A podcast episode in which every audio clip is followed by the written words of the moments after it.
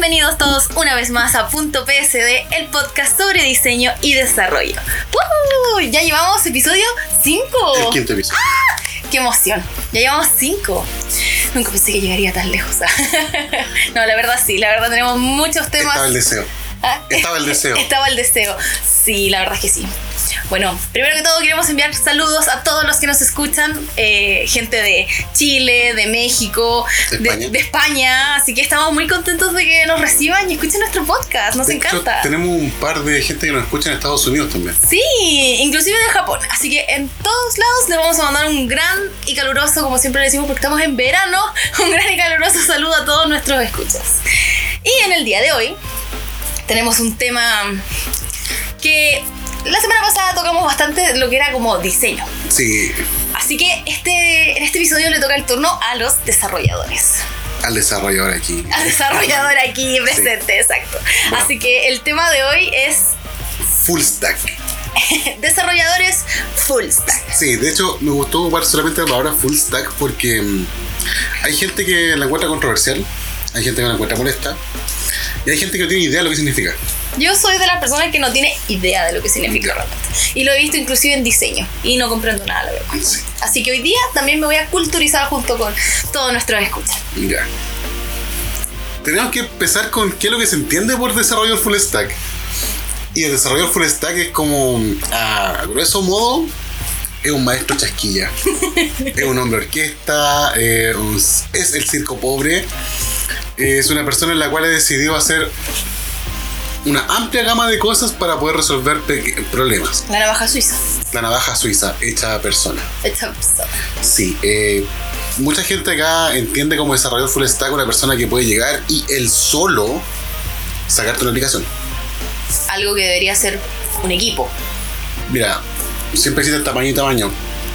Un equipo puede ser un equipo de alguna persona para sacar algo puntual. Pero hay gente que, mm, o empresas, o muchos lados que piensan que tú puedes sacar una aplicación comercial solo en un. Ojalá en seis meses. Un MVP. Un MVP. eh, Bueno, es que técnicamente un MVP podría ser una buena persona, pero aquí también hay un problema del concepto de MVP. Acá Claro. está, está el, el infierno del MVP que la gente dice, no, si nosotros vamos a hacer un MVP y piden un montón de características finales, pero eso es como para otro tema porque también implica diseño. Eh, en Full Stack una persona que puede llegar y sacarte una solución completa desde el backend, que es la parte lógica de la programación, dónde va la base de datos, también cómo mm, hacer pruebas y el front. Se supone que eso es como el Full Stack definición como tal. Claro, pero para que lo haga una persona también tendría que incluir lo que es el UI UX. No, Poco.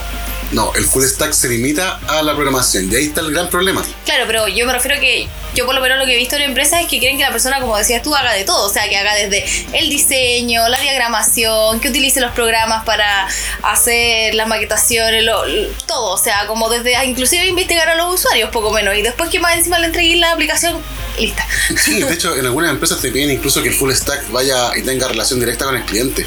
Lo cual, si bien no está mal, en un grupo Scrum, por así decirlo, es necesario tener relación directa con el cliente, o al menos un representante del cliente. Y mm, ya que el desarrollador full stack igual tenga como conocimiento, igual aumenta la empatía. Algo que lo cual debo decir que yo en mis primeros años como desarrollador he encontrado innecesario. La empatía, la habilidad blanda y todo ese tipo de cosas. Yo decía, ah, esto no sirve de nada. Y yo tenía un jefe que me decía, en algún momento te vas a dar cuenta de lo equivocado que estabas. Y debo decirlo, gracias a ese jefe este, donde esté en este momento, eh, la verdad, aumentar un poco la empatía, entender lo que necesita el cliente y aprender a responderle a un cliente, me ha llevado a muchos mejores lugares. Claro, lo que pasa es que igual también se confunde mucho lo que es la empatía con la simpatía, porque digamos que a los diseñadores también se nos un poco exige el que seamos empáticos, pero realmente no es empatía lo que quieren las personas que nos contratan o que quieren trabajar con nosotros, sino que lo que quieren es simpatía, que nosotros seamos así súper buenos para carretear y compartir y hagamos un montón de cosas y todo trabajo en equipo, pero eso no tiene que ver con la empatía, eso tiene que ver con ser una persona simpática, que se lleva bien con, la- con el resto del equipo, pero no necesariamente va a comprender O conectar. la- o conectar con las necesidades de tu cliente, ¿cachai? O sea, no porque tú te lleves súper bien con tu cliente quiere decir que tú realmente lo estás entendiendo y estás entendiendo sus necesidades. Y eso es, es heavy porque acá en Chile la gente confunde los términos mucho. Confunde las definiciones de, de términos de qué es un cliente y qué es un cliente feliz. O sea, porque pasa que, claro, la gente dice, claro, es que un cliente y tenemos que hacerlo feliz, claro, pero un cliente feliz, ¿qué es lo que lleva?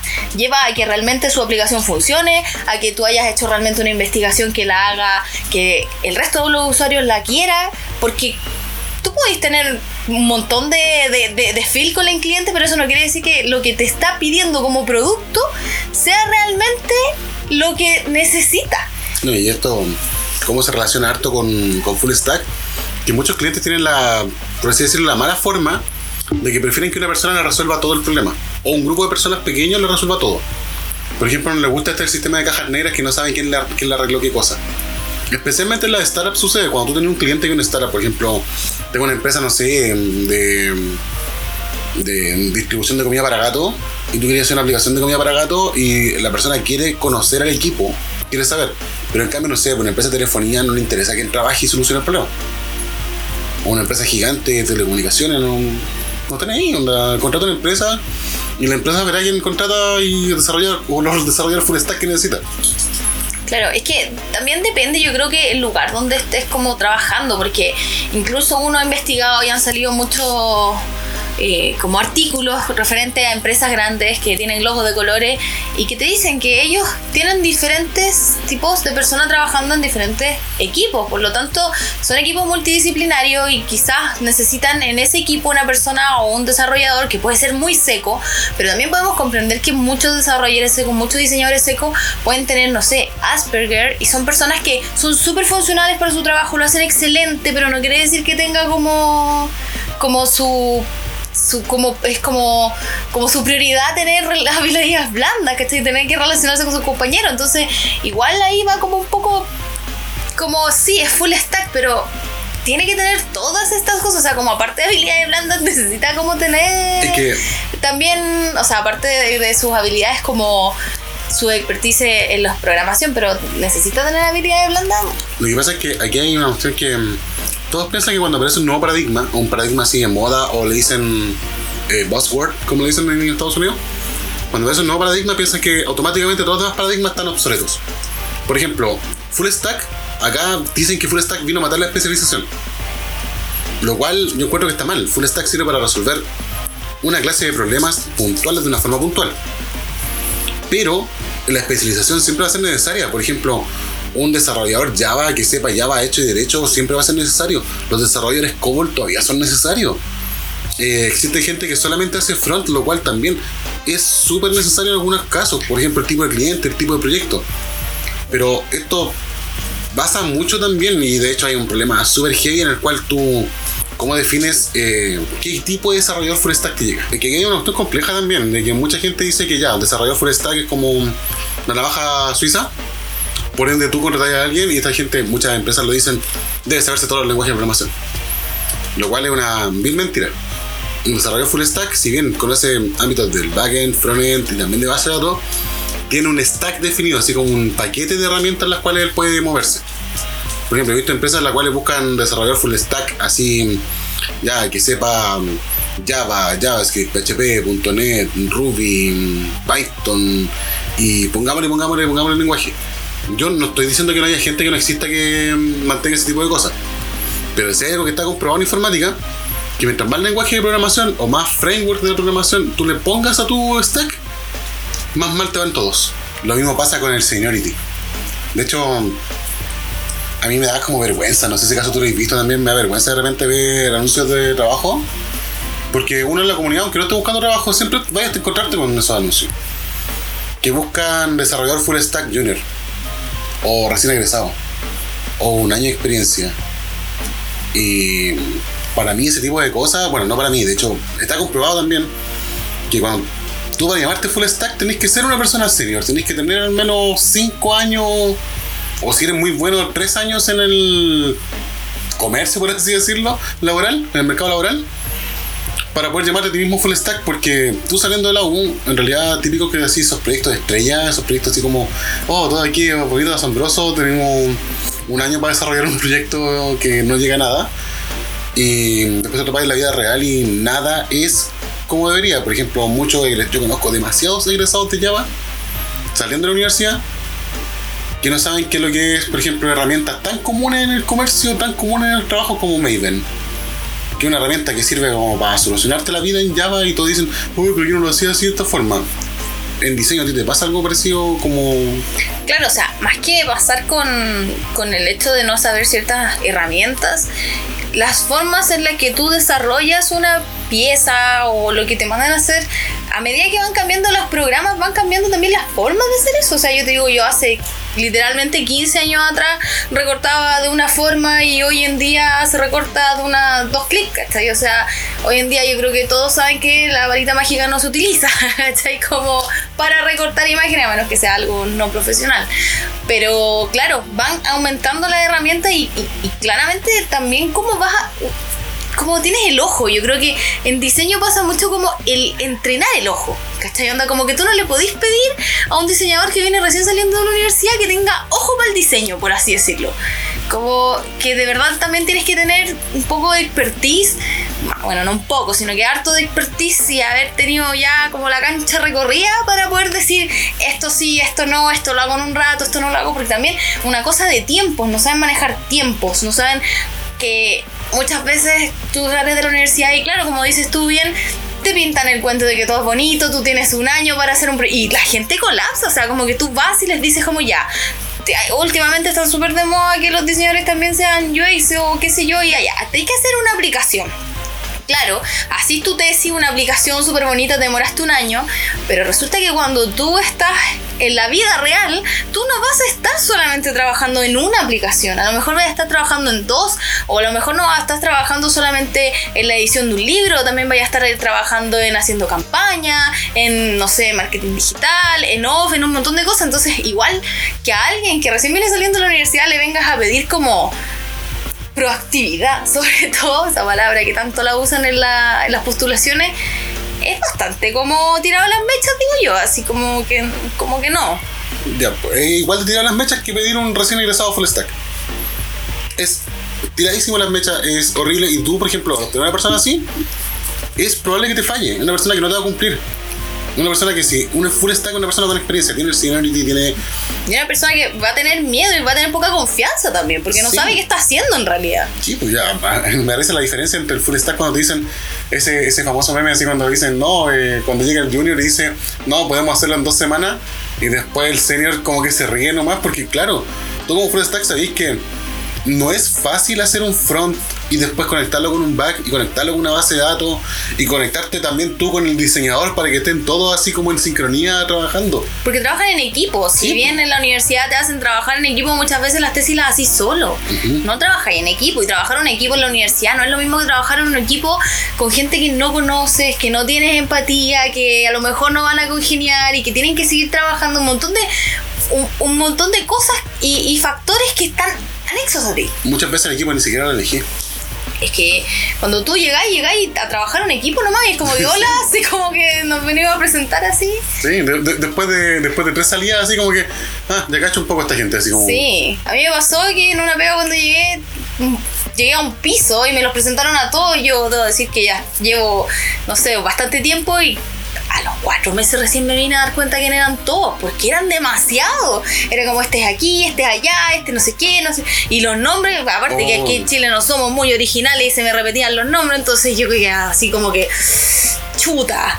Y no, es que mándale el correo a no sé quién. ¿Y quién es no sé quién? Dice uno. Sí, así yo, yo, yo mandaba demasiados correos equivocados. Así como ya no sé cuánto, ¿no? Pero habla con no sé quién y aquí. Y tú que hay así como rayos. No me acuerdo. Como que los. Sí, los saludáis todos los días, pero.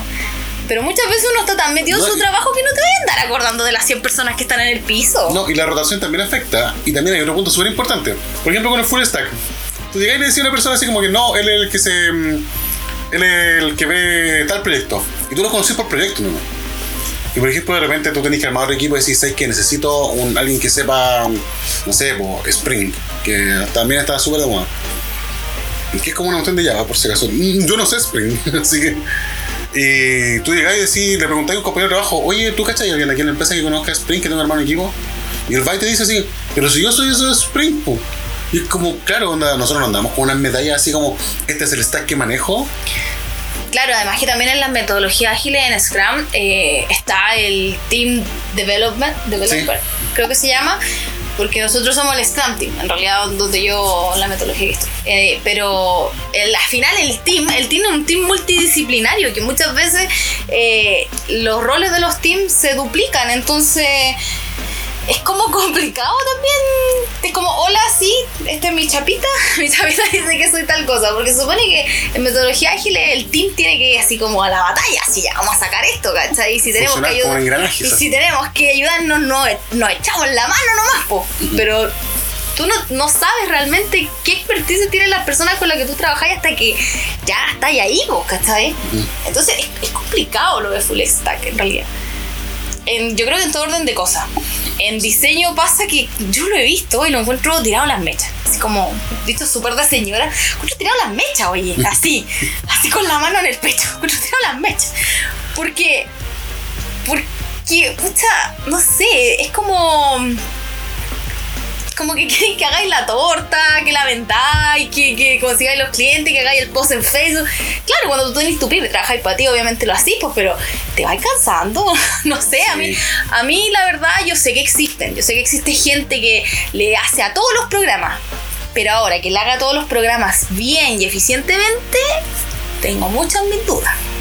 Entonces, como que no sé qué tan full stack puede ser un diseñador porque existe la especificación de, así como la especialización, la especialización de diseñador en retoque digital.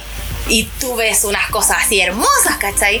Pero tú le decías al que te haga un logo y no te hace un logo porque no es eh, su especialidad, no es trabajar en Illustrator, no es bocetear, es tomar fotos y convertirlas en otra cosa, ¿cachai?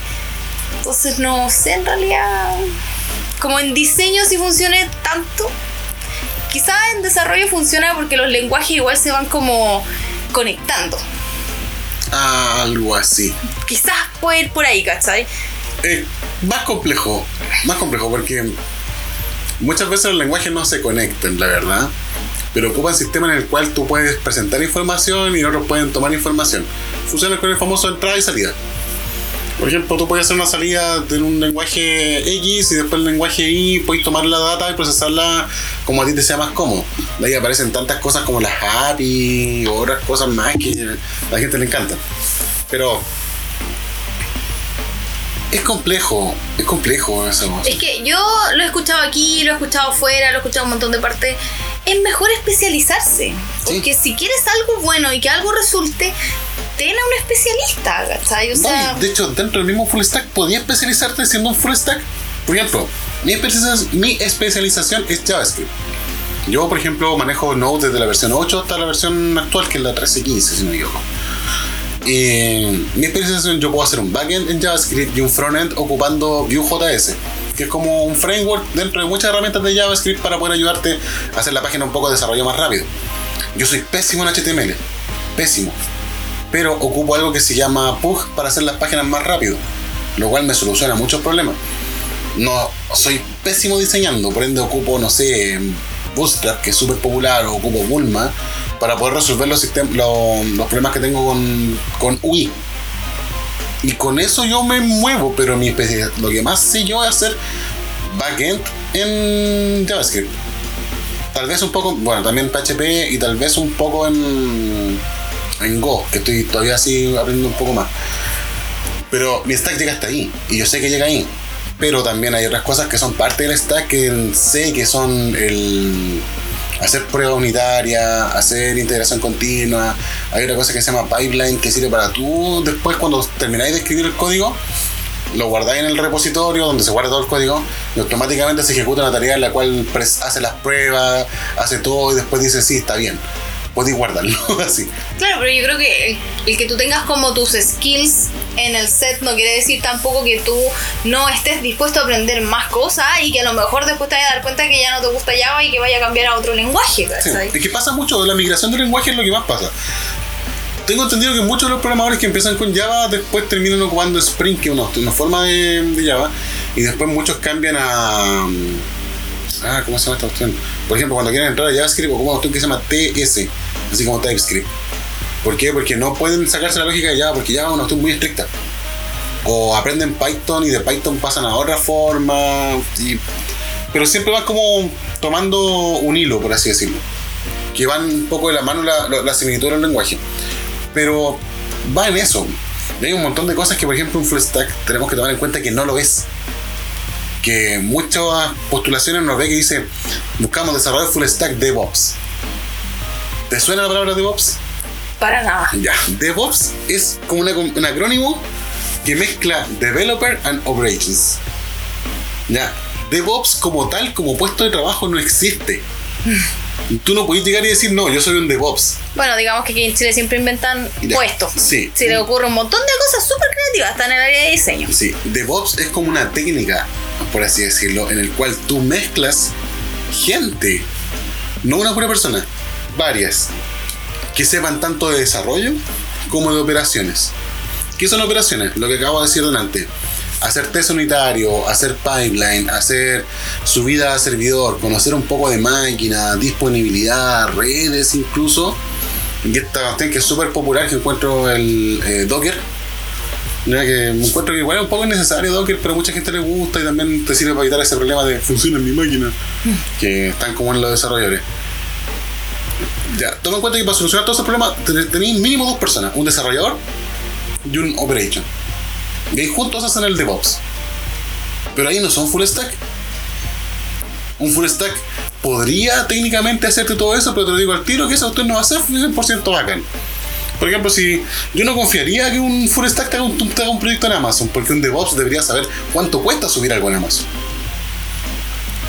Porque, te lo digo, a mí me costó mucho aprender a ver los costos antes de llegar y subir alguna cosa. Claro, yo creo que eso también tiene que ver con tu trayectoria, o sea, en qué proyectos has estado involucrado como para tener ese conocimiento, porque Sí. si no estás, si estás recién saliendo de la universidad, ¿cómo vas a saber las cosas? ¿Qué está? ¿Cómo va a tener un senior que te diga ya, calcúlame para la empresa X de no sé qué cosa, que es millonaria? Eh, ellos quieren reducir sus costos en máquinas, así que vamos a subirlo todo hasta la nube. Calcúlame tú los costos. Ah, Le pregunté. Ya, yo O sea, creo que la preguntáis a tercera. un junior. A un junior. Le decía la tercera oración, el junior ya colapsó, ya se derritió esta persona. Yo no entiendo nada. Yo y me Ya. de hablar en chino, Ya, así. imagínate que la mayoría de los juniors llegan con ese nivel de información. Con el nivel de información que tenés tú en este momento de desarrollo, a ellos los llegan a una empresa y la empresa le dice, no, tú tienes que llegar y hacerte una opción en la nube. Para mí la nube, es súper ignorante así, es donde guardo las fotitos en el celular. Eso para mí es la nube. Es básicamente eso. Es básicamente eso. Es uno de tantos servicios. Imagínate, creo que, creo que Microsoft tiene así como ciento y tantos servicios. Google tiene como noventa y tantos servicios. Amazon tiene como 500 servicios de la nube. Es que yo siento que la gente subestima el trabajo de un desarrollador. Ujú. Todos, yo creo que igual todos sabemos, decimos, oh, un desarrollador es súper cabezón. Hasta yo lo digo, para mí los desarrolladores son súper cabezones. Pero aún así subestimamos el trabajo de lo que hace un desarrollador. Y lo miran súper así como como que fuera una pega súper fácil, porque claro, tú los ves sentados frente a un computador, una pantalla negra con letras blancas, y piensan que esa es su pega. Piensan que literalmente su pega es hacer clic y estar escribiendo todo el día líneas de código en blanco, líneas de código en blanco. Y realmente no es eso. Así como el diseñador lo ven que está dibujando todo el día, supuestamente, yo nunca me van a ver dibujando, en la oficina por lo menos. Entonces, yo siento que igual tiene que ver un poco con la desvalorización de, las, de los trabajos, por lo menos aquí en Chile. Porque la- hay gente que la entiende y hay gente que no la entiende. Porque al menos nosotros los diseñadores tenemos un trabajo, por así decirlo, tangible. Porque la gente puede ver que estamos recortando, que estamos pegando, que estamos trazando. En cambio ustedes como que no lo ven hasta que el producto está terminado. Como que no pueden ver que, lo, que todas esas líneas, todos esos clics que están haciendo van a llegar a algo. Inventamos la solución para eso, pero los clientes no les conforme, que son las pruebas. Y tú llegas y decís, ya, vamos a correr la prueba. Pum, y las pruebas es básicamente, especialmente en backend, que tú mostráis un, comando y te entrega un resultado, te lo escupes así como, ok, y tal, el resultado. En frontend están las pruebas end-to-end que le llamamos nosotros, que renderizan un poco lo que tú hiciste y dicen, ah, sí, renderiza bien, aparecen los títulos que necesitas y ta, ta, ta, ok. O la otra, la otra hacer una famosa QA. Que el QA, tú llegas y una, una persona sabe hacer las pruebas específicas, ve, ve los requerimientos y dice, ok, la resolución que hiciste es concordante con los requerimientos. Claro, pero aún así siento, yo no sé, que, claro, en nuestra área los clientes no tienen idea de lo que están haciendo y piensan que si van a, ven algo de Pinterest tiene que verse igual y como que eh, en, en respecto a eso es como su nivel de sí está haciendo la pega, no, no está haciendo la pega. Pero en programación cuando el cliente viene y de repente no tiene ni idea, de repente digo yo, pero en realidad la mayoría de las veces no tiene ni idea lo que Si están llegó a uno pidiendo. porque no tiene idea. Si llegó y no tiene idea y te dice, por ejemplo, no sé, quiero optimizar mi, ponte tú, mi sistema de inventario. ¿Cómo le hacía entender de que tú estás trabajando en optimizar un sistema de inventario? Porque para ellos lo tangible es ver los productos en la bodega y ver un programa que dice hay o no hay. ¿Cómo, cómo tú le dices a, a un, a un cliente así como, sí, yo estoy trabajando en la optimización de esto? Porque no puede verlo hasta que el programa esté terminado, por así decirlo. No. Entonces yo creo que igual tiene que ver un poco con, con lo mismo. Entonces como que claro, quieren, no, si están todo el rato escribiendo ahí, entonces que, que sepa de todas las cuestiones, que sepa de todo, hacer de todo, ¿cachai? Y que me barra y me limpie la oficina de pasar. Oye, que es tan común esa cuestión. Y, de hecho, estamos con la cuestión de que, que es lo que no es un full stack. Y yo creo que el uno de los problemas que aquí va el ego, pega harto, que es cuando confunden el full stack con el arquitecto TI.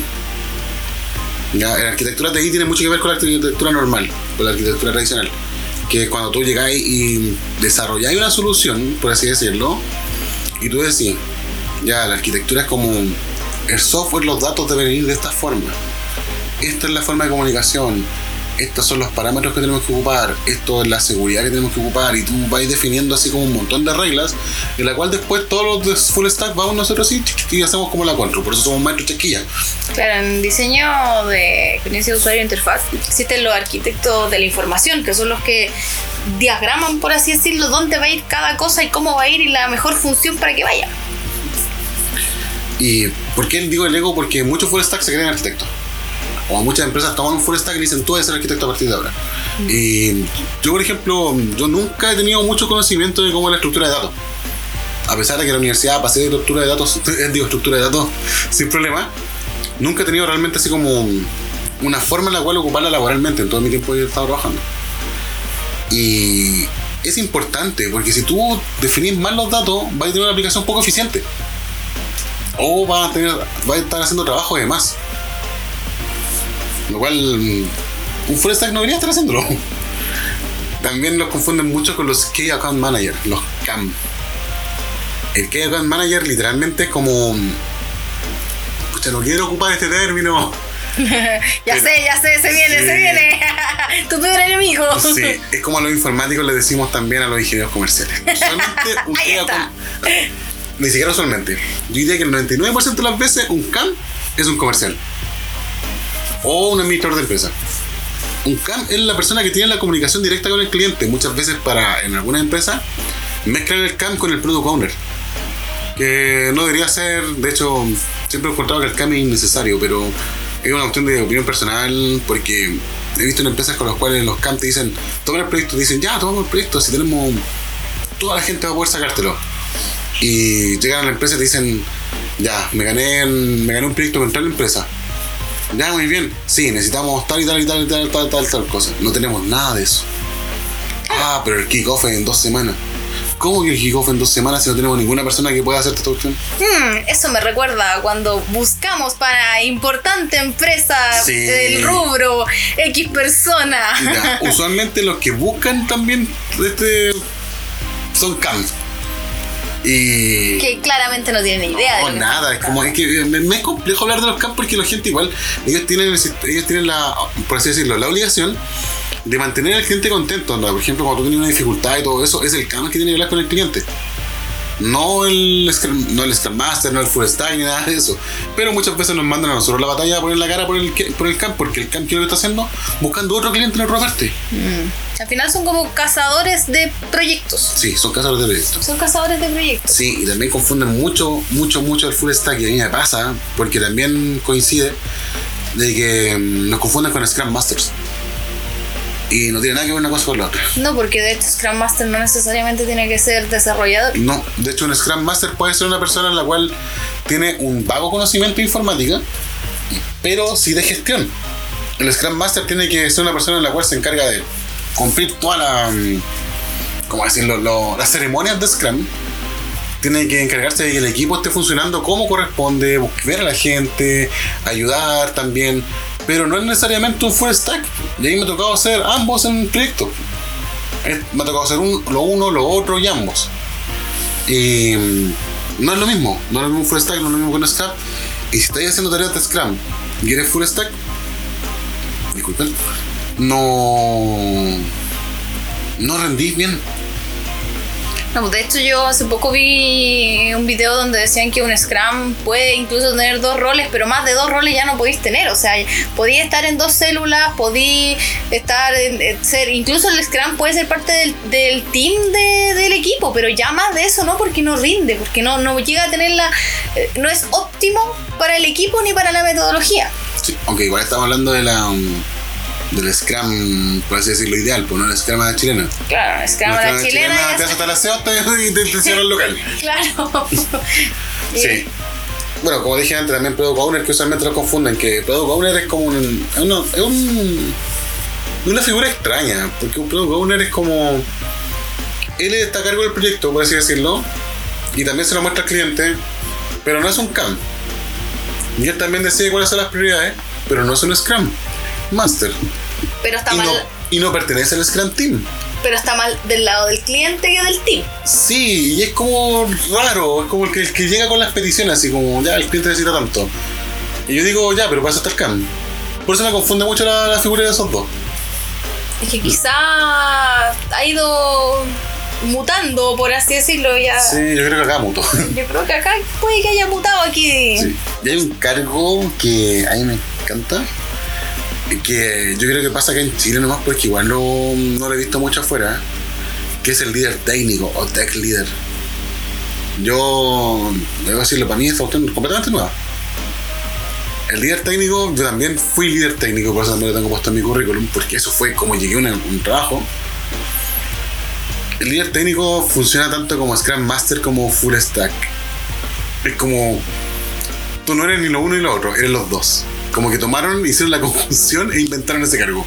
Claro, o sea, se podría, pero es como que le pusieron nombre. Le pusieron nombre a la conjunción de dos cosas. Porque en realidad es- tienen un equipo, en un equipo de agilidad, un, el Scrum puede ser parte del equipo y puede ser uno de los full stack, pues, pero, Sí. pero, pero como que le pusieron nombre. Le pusieron nombre y le pusieron mayor nivel de responsabilidades. Por ejemplo, el líder técnico supuestamente debería verse solamente con el arquitecto.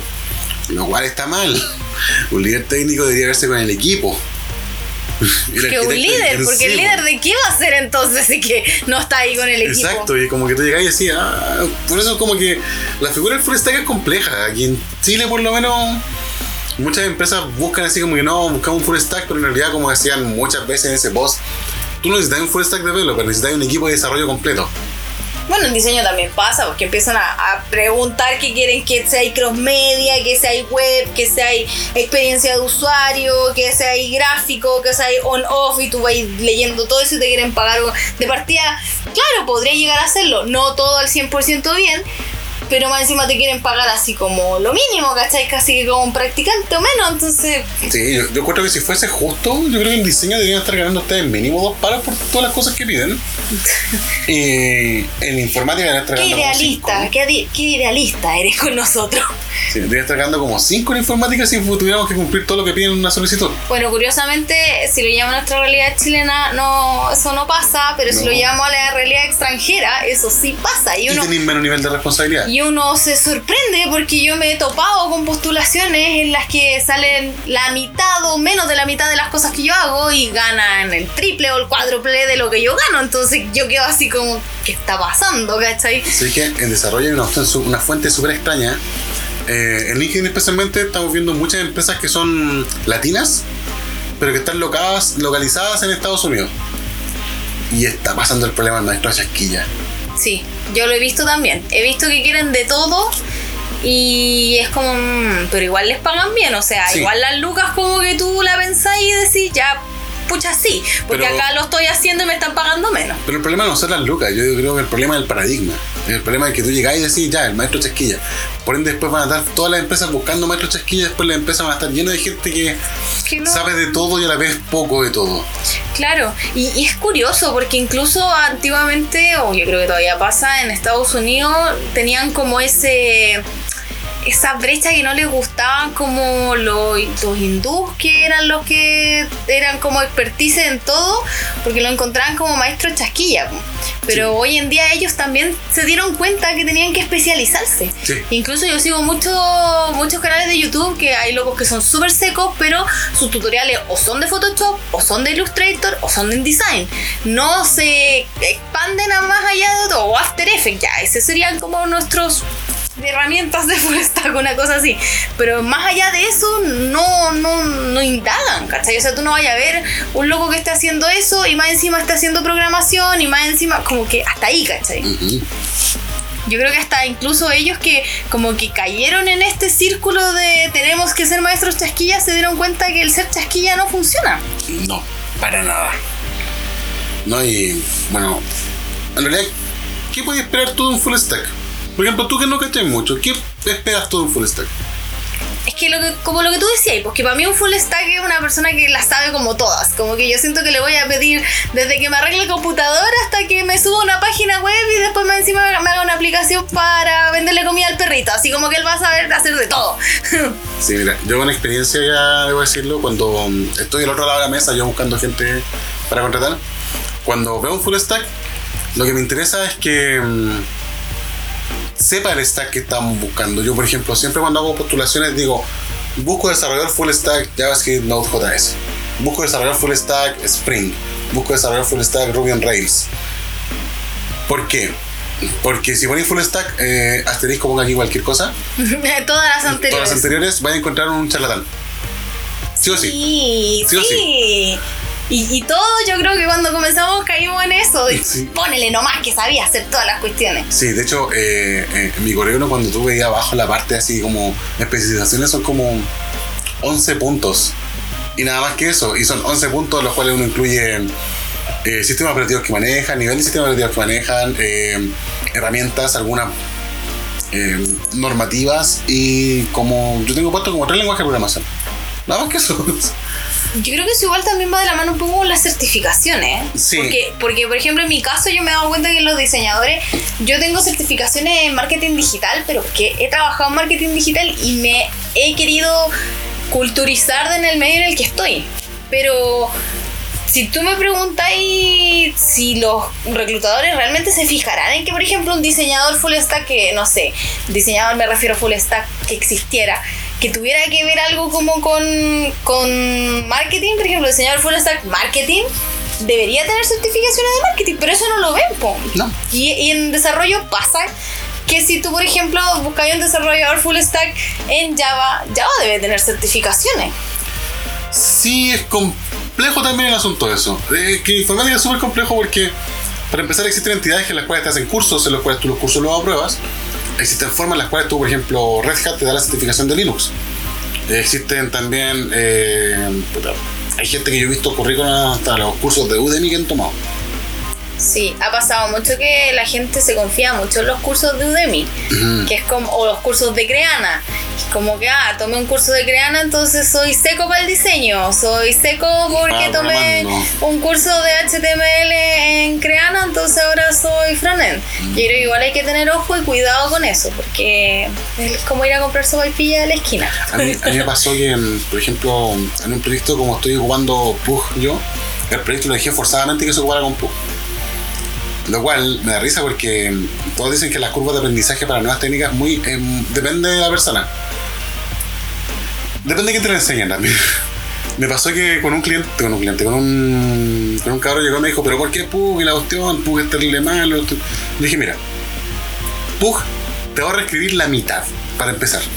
Porque tú ocupáis tabulación para hacer las cosas. Lo cual no a mucha gente le gusta, pero ocupáis tabulación para hacer las cosas, pero no escribir, por ejemplo, HTML esa opción de body, slash, body, slash y diriges el contenido adentro. Tienes que escribir solamente body una pura vez y sin, sin, sin llaves, nada. Y le dije, me da risa porque casi lo maté. Le dije, ya, pero tenéis que basarte que las, las variables tenéis que ocuparlas como si fuesen handlebars. Y murió. y explotó así. explotó. Me- y dije, Yo que, en "Ah". todo caso yo acabo de explotar también porque no entiendo nada. Y dije handlebars. ¿Cómo que Y es me- y handlebars? son cuando ocupáis estas llavecitas que son como las famosas llaves. Sí, cuando abre y cierra. Sí, es que hay gente que le dice los bigotitos, me da risa. Parece un bigotito. Sí. De hecho, hay una que se llama Mustache que también ocupa esa opción. Casi, imagínate, si JavaScript es muy grande. Ya, eh, tú en Handleverse, tú mientras lo que escribáis dentro de ahí va a ser considerado como si fuese una variable. En algunas cosas va a ser considerado como si fuese una función incluso. Y ahí tú podías hacer HTML dinámico. Ya, esta persona dijo, ah, pero que cuestión es súper complicada. Dije, dale una oportunidad. Tenéis cualquier duda, me preguntáis. Estuvo un día y medio y no me preguntó nada, no me habló ni nada de eso. Después llega así como, esto fue como un día miércoles, llega el día viernes y me dice, ¿sabéis qué? Bien bueno el pug, me dijo. Así que eh, hago HTML así, así como eh, hago un clic así y la cuestión renderiza en HTML tal como lo quiero. Y queda bonito, y tú pones las variables, y queda bonito, y si querés que sea dinámico también queda bonito, y tú llegáis así, loco, sin una cuestión que aprendiste rapidito, agregaste algo a tu stack ahora.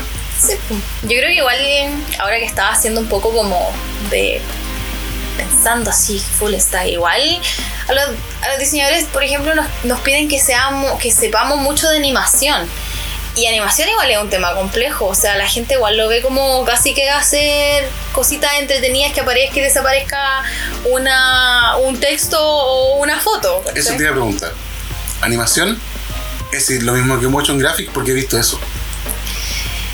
Es que Motion Graphic es una rama y es una rama grande que tiene, tiene que ver mucho con. con es que ay, es, como difícil de explicar porque Motion Graphics tú puedes verlo desde, la, desde el diseño de un videoclip hasta la animación como tal. Como ya me voy a dedicar a la animación y ya ahí tiene que ver con física y, y brigio, ¿cachai? Entonces, claro, motion graphics tiene que ver con el storytelling, es- también tiene que ver un poco con el cine, porque tienes que hacer los storyboards, que, cómo va a ser la cosa. Tiene que ver, es como bien ligado a lo que es eh, la realización de un video, como, como tal, más que como el diseño gráfico, por así decirlo, porque el diseño gráfico igual es algo como que pasa súper rápido, en realidad. Si bien uno dice, no, que yo creo que mi diseño perdura en el tiempo, las campañas no siempre perduran en el tiempo, ¿cachai?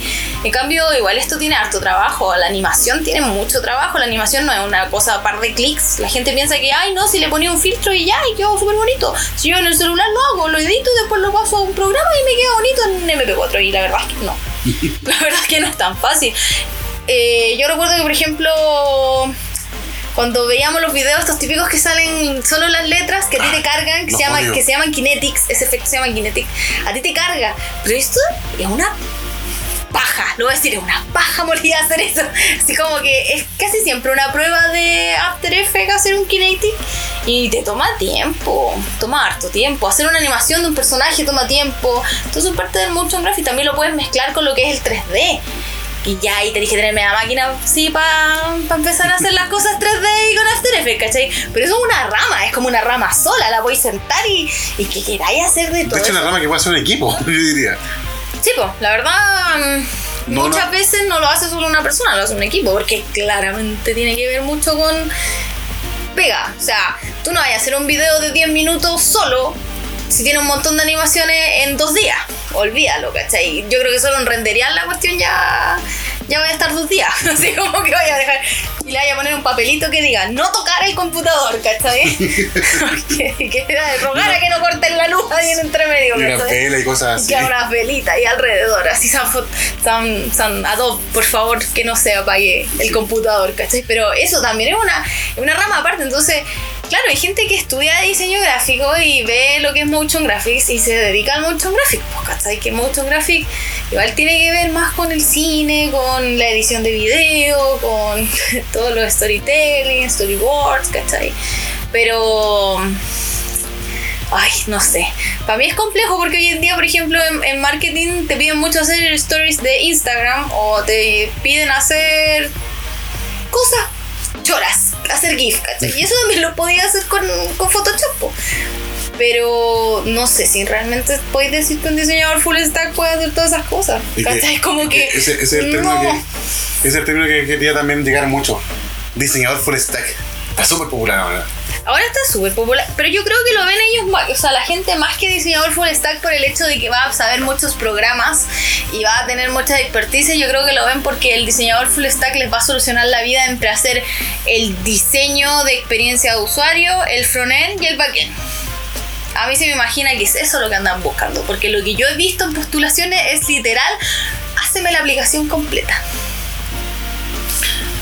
Sí, de hecho, como que también, eh, como, no sé si decirlo así como tímidamente, mucha gente pone en sus currículum que es diseñador de aplicaciones Sí. o desarrollador de aplicaciones. Lo cual a mí siempre me deja así como un ruido atrás, así como diseñador de aplicaciones. Ya. ¿Qué se refiere con eso? Y tú le preguntas y muchas veces así, oye, ¿qué le llamáis tú? ¿Por qué dices que eres diseñador de aplicaciones? Y te dicen, ah, bueno, lo que pasa es que yo hago mm, eh, en, no sé, en, ¿cómo se llama esta cuestión? En Kotlin para Android. Hago una aplicación, hice una aplicación que hace tan, tan cosa. Entonces sí. Ya, ¿y cómo almacenar los datos? Y en blanco. ¿Cómo definiste el diseño? Ah, es que mientras lo que iba haciendo se me iba ocurriendo, le iba poniendo así. Bajé un template. Bajé un template. Ay, template ha sido también así como. Es como. Es como el aceite, mucho es malo. No, es que bajé un template y se veía bonito y funcionaba. Y como decía e-commerce, lo puse. Y funcionó. No, y. Pucha, hay una cuestión de que. Muchas veces, porque muchas veces las empresas se preguntan por qué uno busca soluciones a medida, gente a medida que te hagan cosas en full stack. Y que te hagan cosas como full stack. Y como tú entendís que mm, ahí entendís que tú que el comercio, o también cómo se mueve en el mercado, eh, hay cosas que requieren especialización, como dijimos delante, hay cosas que requieren utilización de herramientas que ya existen, lo cual full stack son súper buenos para eso. Y hay cosas que requieren que tú tengas una lógica y ahí tú requieres una persona especializada, pero heavy, heavy. Y te empecé a ver con estos cargos que aparecen de la nada, así, el full stack developer. Ya. Apareció la nada, nadie, na- nadie nada ha acuñado el término, pero eh, ahora es un hecho, funciona.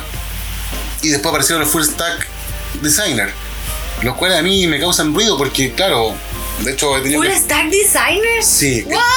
he tenido que estar entrevistando diseñadores que dicen, no, si yo hago páginas web. Y digo, ah, ya, muéstrame tu portafolio. A mí me pasa que la gente que hace páginas web piensa que hace experiencia de usuario. Eso, eso, eso te iba a decir. Y sorry, not sorry, no amigos. Eh, De hecho, eso Que, mismo que tú hagas páginas web no quiere decir que la experiencia de usuario sea óptima. Así que no diga que hace experiencia de usuario y página web. O lo otro que tú llegáis y decís, ya, eh, entonces sabéis experiencia de usuario o sabéis. Se supone que para mí un, desa- un diseñador full stack es una persona que te puede hacer, para mí, te puede hacer la experiencia de usuario y el front. Programarte el front. Ya. Lo cual encuentro también que es una cuestión atroz. Yo siento que es ser súper ambicioso. Eso. A mí la verdad yo encuentro que va como que es súper ambicioso querer que una, una pura persona te resuelva la vida. Es como...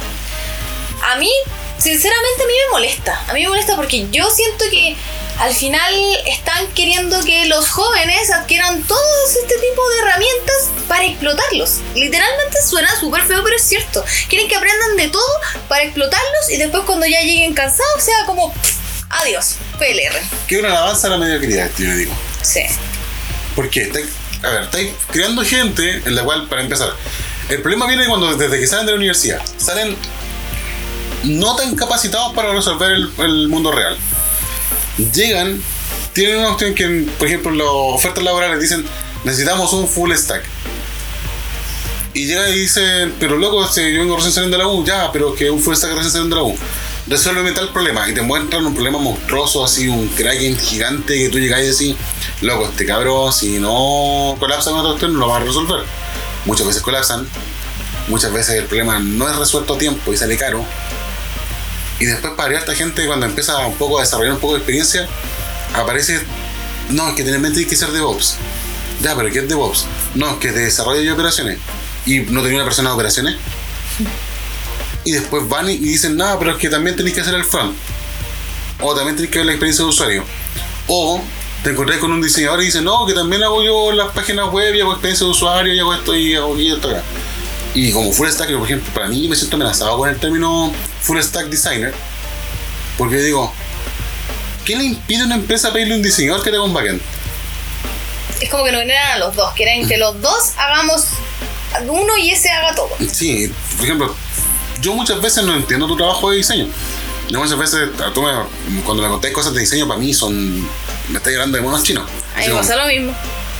Y yo digo, ¿cómo, ¿cómo esperan que una persona, por ejemplo, con personalidades con tan diferentes, porque tú para hacer eh, diseñador, güey, y para poder enfrentarte a un cliente y todo eso, tienes que ser súper extrovertido. No, y muchas veces, por ejemplo, si quieres hacer test de usuario o quieres hacer entrevistas, todas esas cosas son pauteadas, ¿no? Es como que tú vayas a una persona y le preguntas así como, hola, ¿me podía ayudar, cachai? Hasta yo creo que el hola, ¿me podía ayudar? Está pauteado. Tú necesitas igual hacer un hilo conductor de todo lo que estás haciendo. Entonces, ¿cómo le vas a pedir a una persona que recién viene saliendo de la universidad que sea súper clever para hacer las preguntas correctas, buscar a las personas correctas, enfrentarse a una, una empresa que tiene jerarquías, que tienes que hacer procesos, que tienes que preguntarle a la persona. Es como que literalmente trae a los leones a un, a un patito que todavía no sabe ni nadar, pues, ¿cachai? Sí, ¿no? y hay una cuestión súper importante también que tiene que ver con la misma gente, los mismos desarrolladores. Uno que participa harto en comunidades de desarrollo te das cuenta que, al menos que en Chile, pasa mucho de que todo empieza a tratarse de mediocres porque no son del mismo stack que tú. Por ejemplo, yo hasta, hasta- yo he cometido el error de burlarme a la gente que sabe PHP. Pero yo debo decirlo. A mí PHP por muchos años me fue la cuestión que me dio comida en la casa. PHP me ayudó a pagar las cuentas. Lo cual yo muchas veces onda, ya en lo morada puedo ser PHP, pero yo sé PHP y he tenido trabajos de freelance también en PHP últimamente.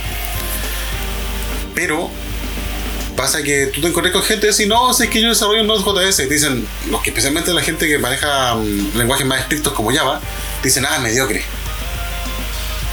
El, el Node.js es para gente que solamente hacía front y no sabía resolver problemas y le pasaron eh, Node para que puedan ocupar algo en el servidor. Y es como ay, ¿por qué decís esa cuestión?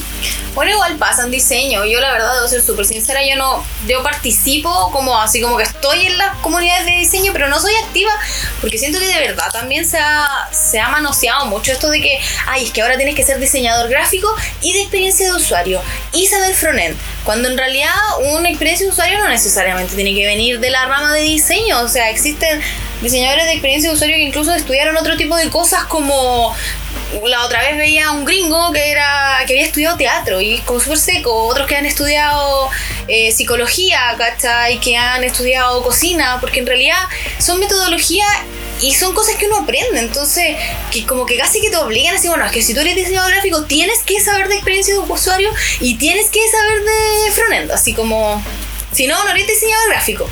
Y es como, oye, córtala, ¿cachai? Y vamos a ser súper sinceros, hoy en día la gente quiere ser UX porque deja mucha más lucas que ser diseñador gráfico. Y se mira súper más a huevo ser diseñador gráfico que ser de experiencia de usuario y eso es súper feo. Pasa lo mismo con Full Stack. La gente agrega el Full Stack a su currículum porque dice Full Stack le deja más lucas. Y en. No te deja más lucas necesariamente, no sabía lo que te metí.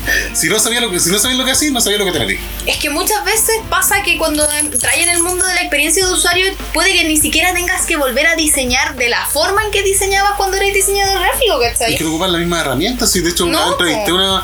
Tuve que entrevistar a una diseñadora y le dije, ya, te, ¿qué herramienta ocupáis para hacer prototipos? Yo sé que prototipar porque no tengo herramientas que también me han pasado así. Diseñadores me dicen, ya, te paso. ¿Cómo se llama? InVision, ¿sí? Te paso el InVision y yo, ah, sí, ya, veo cómo funciona. Conozco porque lo he ocupado y he tenido que tener relación directa con eso. Pero le pregunté a una diseñadora que hacía diseño web y no tenía idea realmente de prototipar. Y para mí eso fue bandera roja al tiro. Dije, si no, O sea, por último en Photoshop, que antiguamente se prototipaba en Photoshop. no, ni eso. De hecho, le dije realmente de prototipado y quedó como. Tu, tu, tu, tu. Entonces, Es que ese es el problema. Si al final hoy en día la gente está agregando que es full stack, que es UX, que no sé qué, solo porque gana más lucas. Y eso no quiere decir que realmente sea un buen profesional. Ahora también confunden UX con UI. oh, Eso es súper heavy, ¿cachai? Que pueden ser los dos, sí, puede ser uno, puede ser el otro, te puedes especializar, claro que sí. Existen un montón de ramas también, así como los motion graphics que tienen que ver con la animación. Pero es como que tú tenés que decir realmente si te la vaya a poder poner la camiseta, pues, ¿cachai? O te queréis poner la camiseta solamente porque vayan a ganar más lucas. Porque a mí me ha pasado que muchos diseñadores dicen, no, es que yo quiero ahora hacer de experiencia de usuario porque gana más plata. Ya, pero ¿tú cachai la pega que tiene un diseñador de experiencia de usuario? Así como, ¿tú cachai todo lo que hace para hacer una experiencia de usuario? Mira, ahí ha pasado que yo he conocido gente con la empatía de una piedra y han hecho el curso Scrum. De hecho, gente que tiene cero empatía, cero empatía, así onda. Es de las personas que conocido que es de las personas que van, tú le decís, estos son los requerimientos, le pasas el libro de requerimientos y él luego te puede sacar la solución en el tiempo requerido. Pero Si tú decís, oye, eh, sé que necesitamos tal cosa, no, no, no sé nada yo, no está en el requerimiento, no te lo voy a hacer. Así de estricto, así de cuadrado, siendo Scrum. haciendo el curso de Scrum y no entendiendo nada de Scrum. Porque el Scrum, como está enfocado a las personas y a esta gente lo que más odia son las personas, quedan como colgados y es como, locos, es que dejemos de andar acumulando como acumulando skills. A mí, por ejemplo, yo tengo muchas certificaciones, no así como 50 certificaciones, pero tengo certificaciones de marketing digital. Pero yo no ando diciendo que yo voy a hacer marketing digital porque yo aprendí marketing digital para saber en qué me estoy moviendo. ¿Cachai? No para ir y venir y decir, no, es que yo te hago una campaña, te, te, traigo el ROI, no sé, te, veo, te, te, traigo los clientes, te veo, te traigo los analytics, te voy a dar los informes, voy a hacer los conectores. Yo no voy a hacer eso, ¿cachai? Yo quiero saber si mi pieza gráfica está optimizada, si, si estamos, si por ejemplo, no sé, viene, viene mi compañera que ella sí hace todo lo que son los conectores y utiliza el programa este, el Data Studio y hace los dashboards.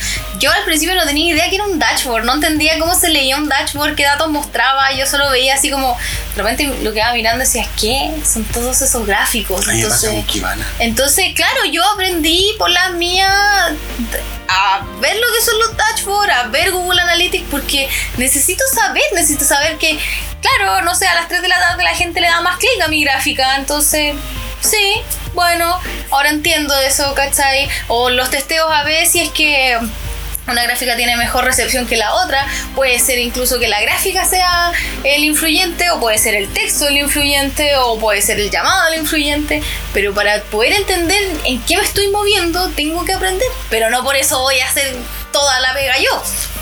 No hacer la navaja suiza. No voy a hacer la navaja suiza. Es que yo creo que va mucho con eso, va mucho con eso. El, evitemos el maestro Chesquilla. el maestro Chesquilla que en Chile históricamente nos ha dado más problemas que soluciones.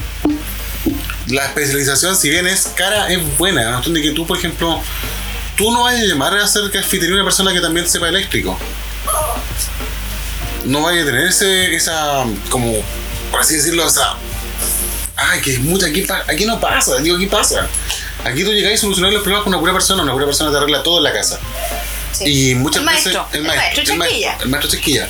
Y una persona que te arregla todo en la casa, después tú llegas y decís, pucha, no me gusta como esta cañería. No, porque si maestro fuese un gasfitter, eh, en realidad él sabría que las cañerías no se ponen de tal forma, no se hacen de tal forma, no se sueldan de tal forma.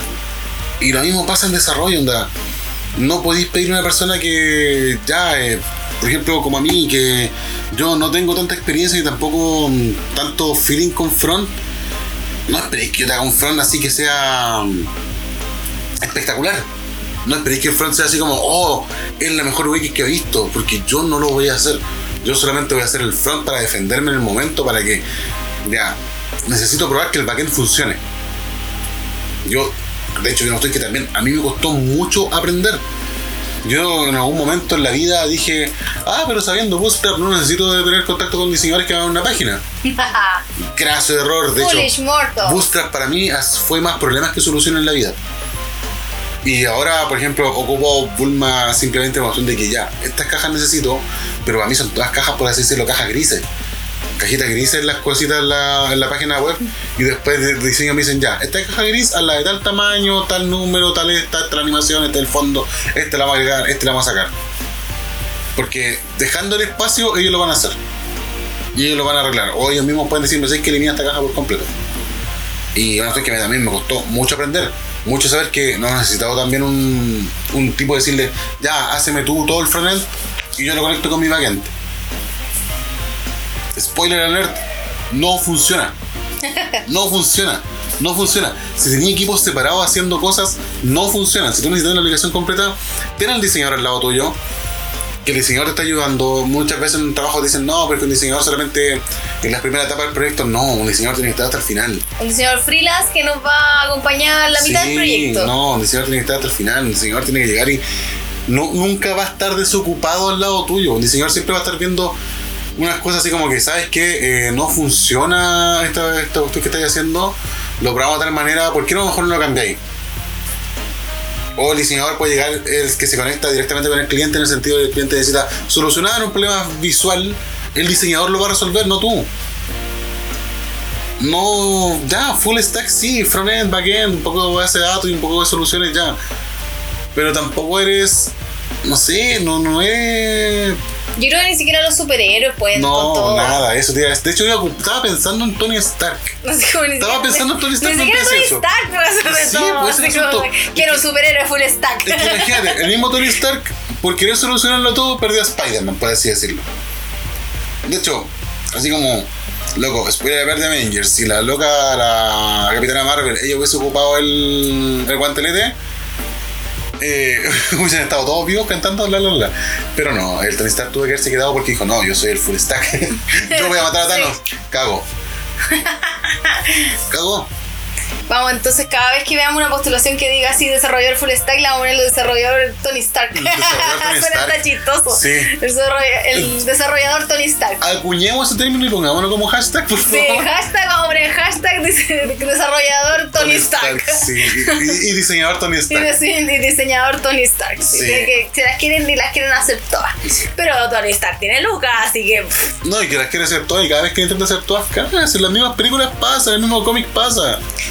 Es que mucha. El que mucho abarca poco El que aprieta. mucho abarca poco aprieta, si está muy bien ese dicho, el que mucho abarca poco aprieta, el que quiere hacerlas todas, no va a hacer todo 100%. Uno puede tener su, su... Ni siquiera en las navajas suizas tienen tantas cosas, po. ¿No? Es como que tiene las cosas necesarias para, por ejemplo, ir de campamento. Es que- para, por ejemplo, ir de pesca, porque existen tipos de navajas Eso, eso suizas, decir, yo, yo, yo hace poco supe que existieran navajas suizas temáticas.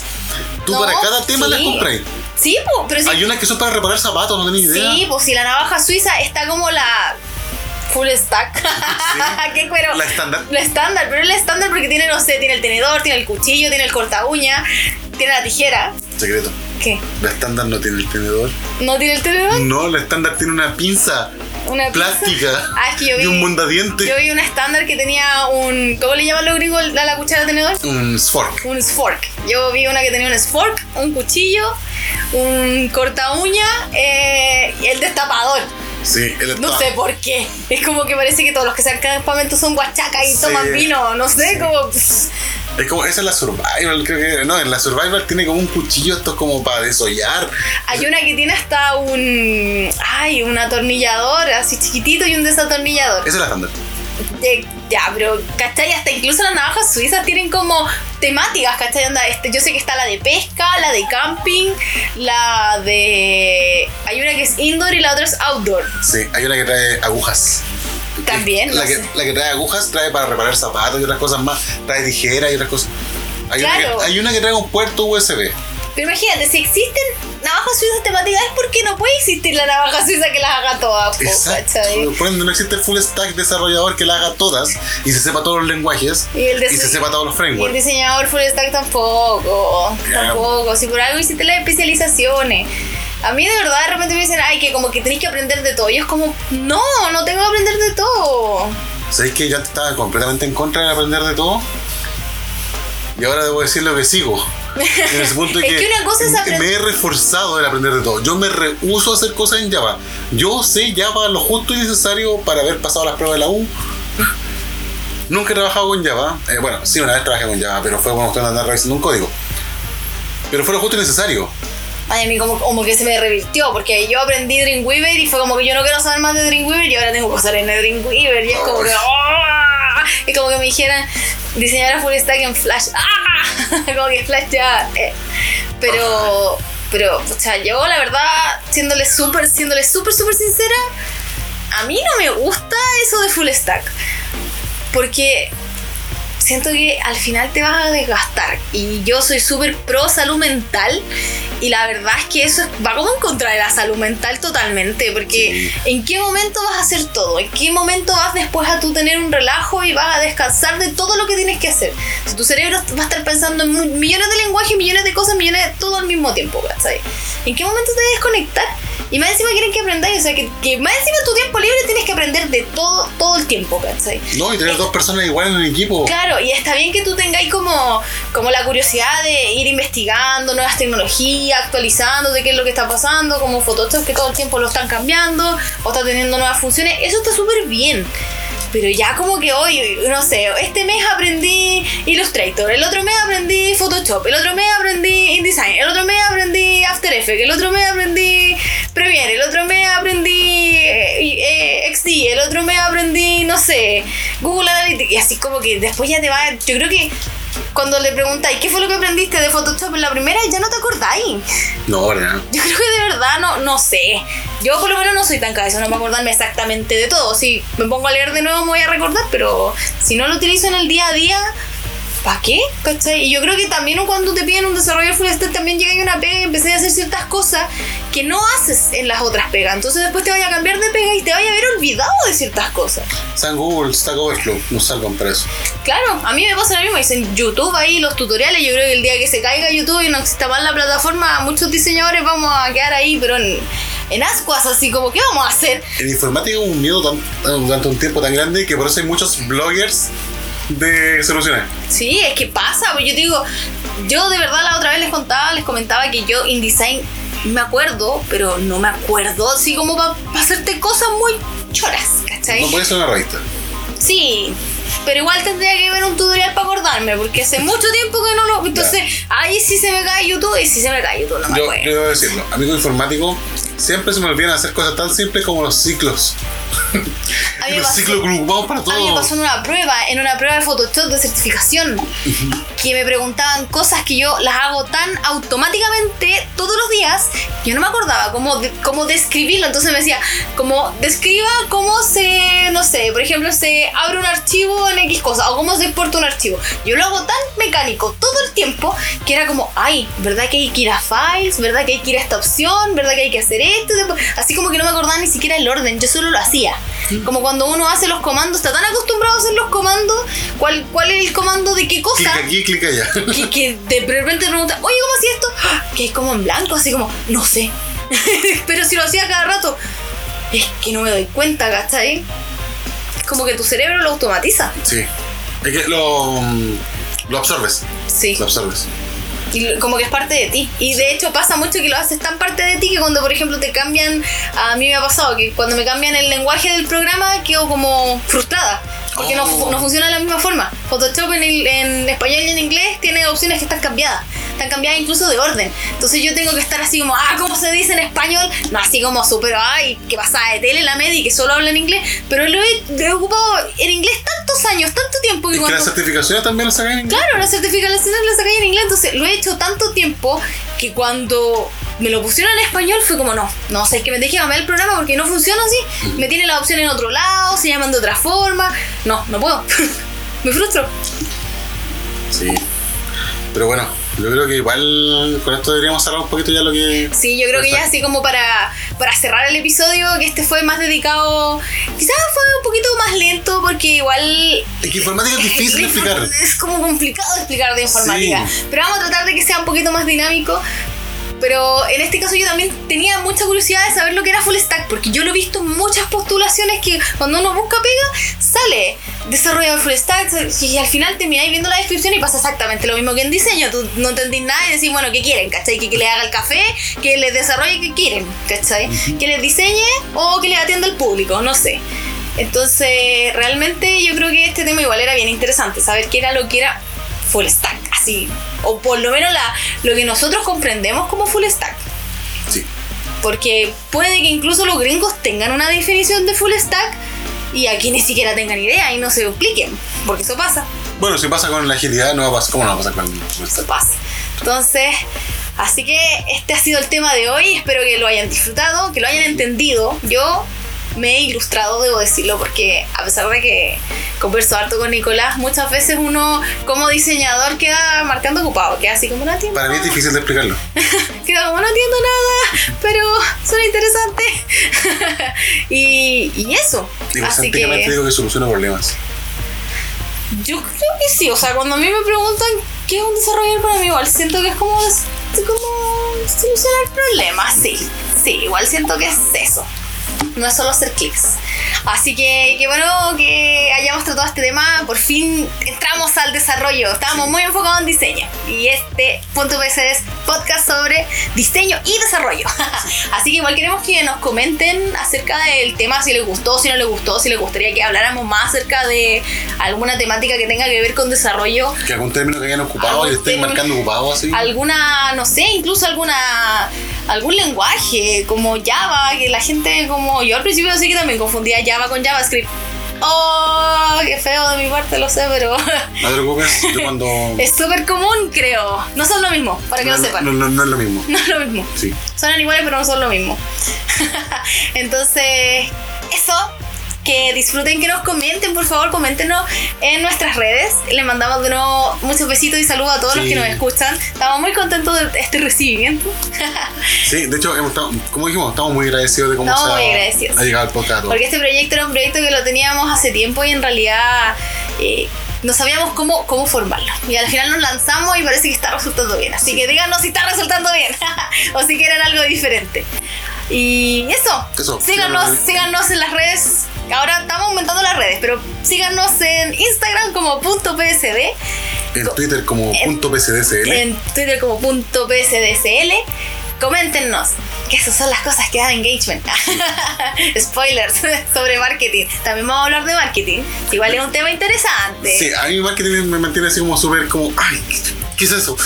Es como que da cosita, porque es como, me asusta pero me gusta. Lo que pasa es que para mí el marketing siempre está relacionado con la gente que comerciales, pero Sí, pero no. Sí. Sí. pero no. Porque vamos a hablar del marketing enfocado acerca de las redes sociales y todo eso. Marketing digital.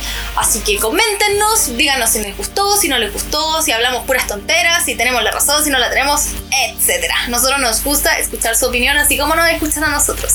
Así que nos vemos en un próximo episodio de Punto PC, el podcast sobre diseño y desarrollo.